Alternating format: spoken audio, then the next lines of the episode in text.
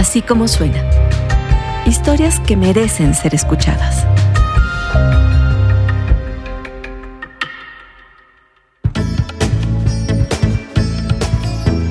México jugó su último partido del Mundial.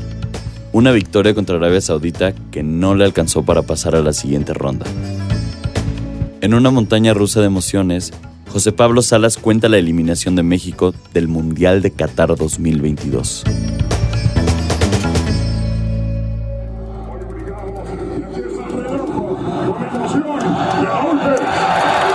Vine al FanFest de la Ciudad de México porque pensé que era la mejor oportunidad, si es que alguna existía, de encontrar aficionados de Arabia Saudita.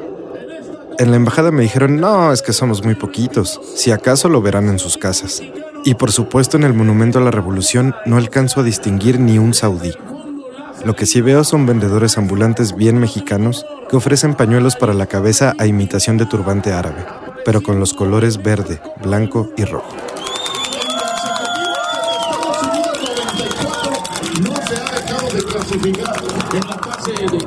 La explanada del monumento está llena de playeras verdes, de sombreros de charro inflables y de periodistas entrevistando gente. El lugar es dominado por una pantalla gigante que tapa la totalidad de Paseo de la Reforma, que imagino está algunos metros más allá. Hay un área techada VIP donde te puedes sentar si estás dispuesto a desembolsar algo de lana. Hay máquinas expendedoras, los clásicos vendedores de cerveza o refresco, y puestos donde se ofrecen botanas y hot dogs. En general tiene algo de concierto, algo de festival, mucho de promoción de los patrocinadores oficiales de la selección mexicana. Se acerca la hora del encuentro y veo a personas bajar corriendo de los edificios de oficinas que rodean el monumento para ver el partido. Algunos aficionados llegan solos, otros con amigos, como Hugo, quien confiesa que quizá debería estar en la escuela, pero ha venido hasta aquí a apoyar a la selección aunque sus gestos indiquen lo contrario. Ah, la verdad, sí vi muchos memes de la selección y yo luego sí me identifico con que pues no esperamos mucho de ellos y luego nos decepcionan, pero o sea, igual se siente como que la emoción de, estar apoyando a tu selección. O sea, yo sí me siento muy, muy feliz y hasta cierto punto un poco patriota de pues, estar aquí apoyando, pero pues ah, luego sí nos desaniman un poquito, pero pues bueno, esperemos que ganen. Debo admitir que hay un ambiente enrarecido en el FanFest. Todo está dispuesto para una enorme fiesta. Mi banda el mexicano va a tocar después del partido y los animadores intentan hacer dinámicas y meter a la gente al evento. Por ahí hasta anda Oribe Peralta regalando balones. Y sin embargo, salvo en las primeras filas, la actitud es muy parecida a la de Hugo. Meh. Ojalá ganen, ojalá pasemos, ojalá nos den la sorpresa y nos callen la boca. Pero después del empate contra Polonia y la derrota contra Argentina, creo que nos da miedo ilusionarnos. En este momento yo vislumbro dos partidos posibles. En uno México juega mal, como ha jugado hasta ahora. Empatamos o perdemos y no clasificamos. Le mentamos la madre al Tata y ya está. En el segundo los mexicanos hacen lo imposible en la cancha. Encuentran el gol que tan esquivo nos ha resultado este mundial. Pasamos por diferencia de goles y vamos a octavos, como lo hemos hecho desde Argentina 1978. Gloria o fracaso. Sorpresa o decepción. Las cosas están tan cerradas en el grupo C que no hay espacio para medias tintas. Pues creo que siempre es esa esperanza y de que el mexicano siempre va para adelante. A veces no siempre juega la suerte a nuestro favor, ¿no? Pero creo que es cuando más tienes que echarle la garra, ¿no? Cuando el mexicano siempre se encuentra en una situación como complicada, es cuando echa todo adelante y espero que eso es lo que hagan ahora. Ella es Sandra quien solo tiene amigos godines que no han podido venir a ver el partido porque están trabajando. Ella es freelance, así que se ha dado el chance de asistir al FanFest para vivir en colectivo el triunfo o la derrota de los nuestros. Sus palabras me conmueven, pero no alcanzan todavía. La verdad es que a minutos de que arranque el encuentro, las perspectivas no me emocionan demasiado. Hasta que me meto entre la gente para ver el arranque y por primera vez en este mundial, el himno no se me pasa por alto.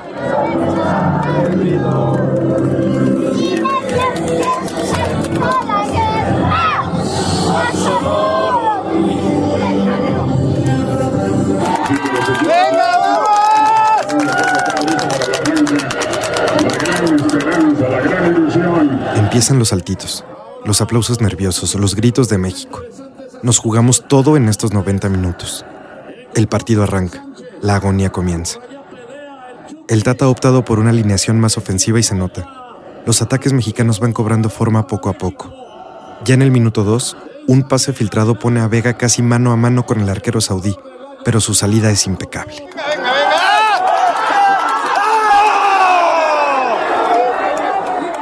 Dos pensamientos simultáneos. Uno, si hubieran jugado así contra Polonia, no estaríamos en esta situación. Dos, si este tiro llegó al minuto 2, tendremos hartas oportunidades de marcar la diferencia de goles que necesitamos para pasar. Una y otra vez los mexicanos pintan trazos y pases en la cancha que no habíamos visto en los pasados 180 minutos. La defensa árabe se va rompiendo. El olor a mota incrementa en la explanada. Hay intentonas de Chávez, de Pineda, de Henry Martin que provocan gritos, pero nada se concreta. Al 26, un centro del Chucky Lozano, por mucho el mejor jugador en los últimos dos mundiales, le queda ligeramente retrasado un Pineda que se tira, pero que no alcanza a rematar bien. El ánimo general de la gente es un no mames de nervio, incredulidad, pero también de esperanza.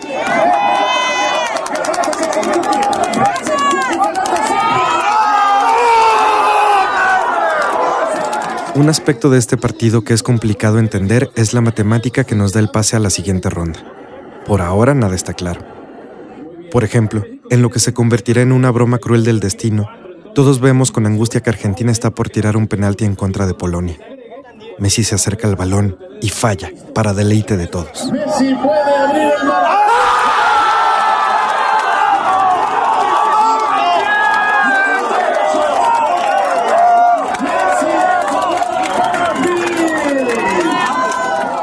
Todavía al 44 hay tres intentos diferentes en el área saudí. Un tiro de Vega, un centro de Gallardo y un tiro de Chávez de forma consecutiva.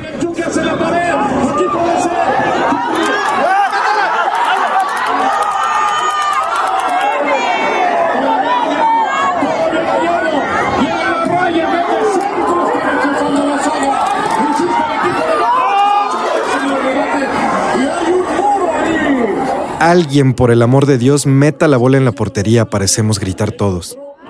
El primer tiempo se muere, los aplausos se elevan al cielo y las sensaciones son buenas.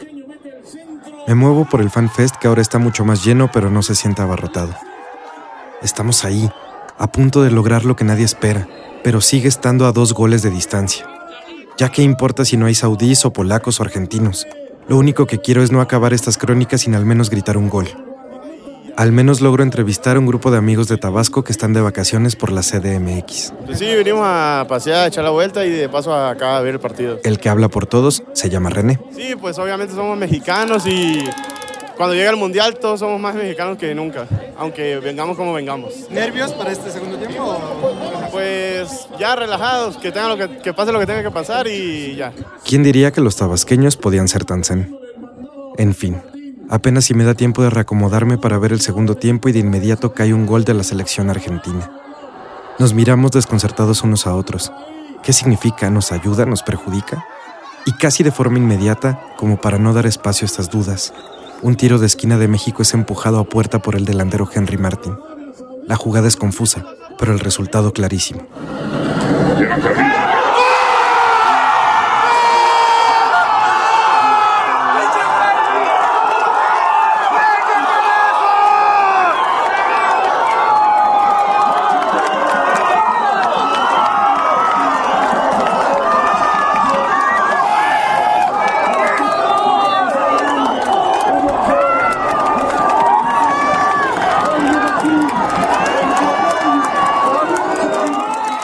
Gol. Por fin después de esperar tanto. Y lo mejor es que me toca vivirlo en el epicentro de la afición mexicana, al menos en la Ciudad de México. La voz del perro Bermúdez es sepultada totalmente por el escándalo. Una bandera mexicana comienza a ondear y tapa la pantalla gigante por unos segundos. Aquí empieza el milagro y el verdadero camino de la selección mexicana. Y lo mejor de todo es que las oportunidades siguen llegando. Arabia Saudita tiene mucho que está desaparecida en el campo de juego. Pocos minutos después llega un tiro libre para México. Lo primero que pienso es que está demasiado lejos. ¿Quién podría siquiera pegarle desde ahí? La respuesta me llega de los botines de Luis Gerardo Chávez, quien tiene dinamita en los pies y en la mirada.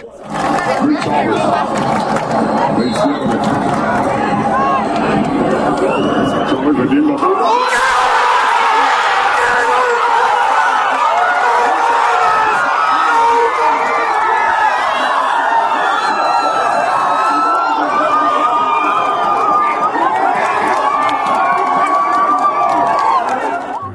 a 0.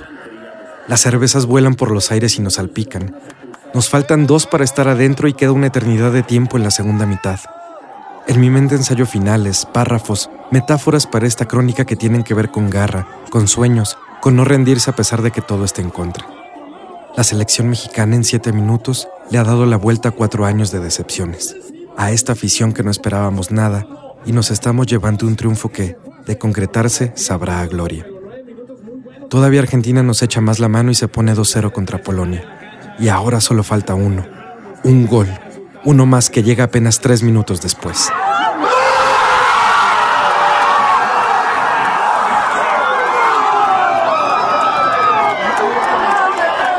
Y de inmediato el bar nos lo arranca de entre las manos. Si quieren saber cómo se escuchan los corazones de miles de personas rompiéndose al mismo tiempo, porque el talón de uno de sus jugadores está adelantado, suena más o menos así.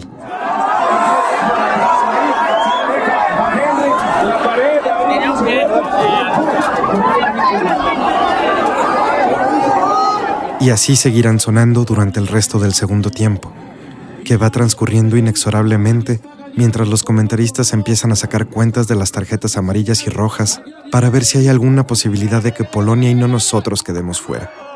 Se rompen los corazones con un tiro de Henry Martin que pasa apenas encima de la portería saudí, con uno del último niño héroe Orbelín Pineda, y con otro tiro libre de Luis Chávez que esta vez el arquero saudí se alcanza a desviar.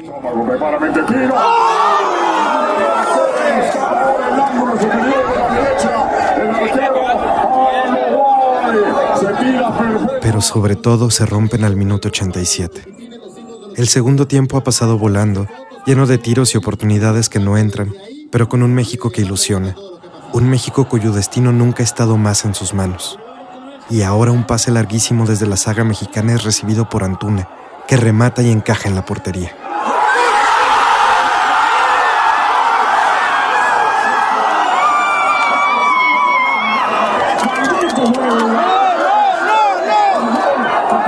Futuros directores técnicos habrán de estudiar la táctica del conjunto de Arabia Saudita para provocar fueras de juego, porque lo hacen de forma impecable.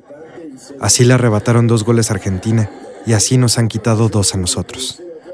La bandera del árbitro asistente, apuntando al cielo, nos despoja de la gloria, y desde ella pasamos al desastre en apenas un puñado de minutos, porque ya en el tiempo de compensación, una jugada a medias del equipo saudí liquida toda esperanza azteca.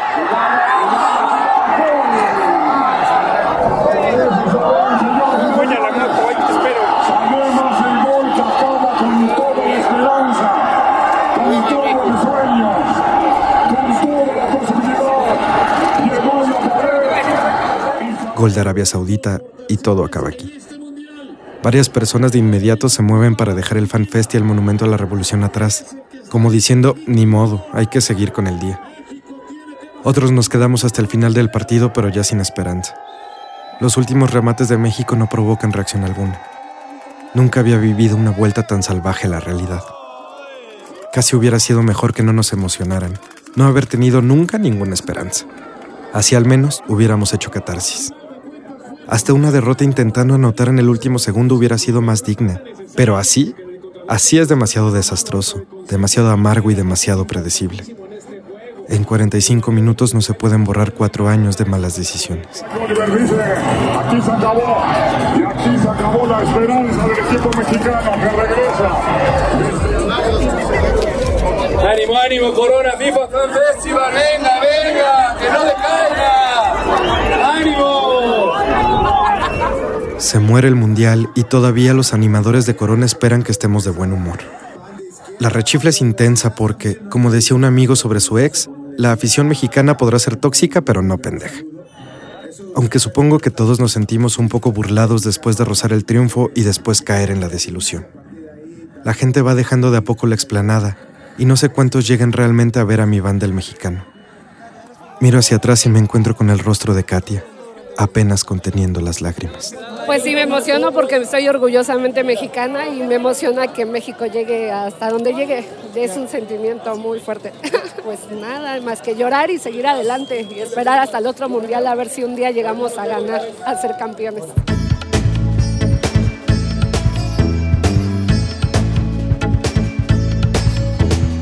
Así como suena, es una producción de puro contenido. La directora editorial es María Scherer, la producción ejecutiva es de Giselle Ibarra. Nuestros editores son Galia García Palafox y Salvador Camarena. En la consola y la edición están Hugo Santos Quevedo y Patricio Mijares. La coordinación de producción es Rosana Díaz. Yo soy Carlos Puch y los invito a escuchar todos nuestros podcasts en así como suena.mx o en cualquiera de las plataformas donde tú prefieres escuchar tus podcasts.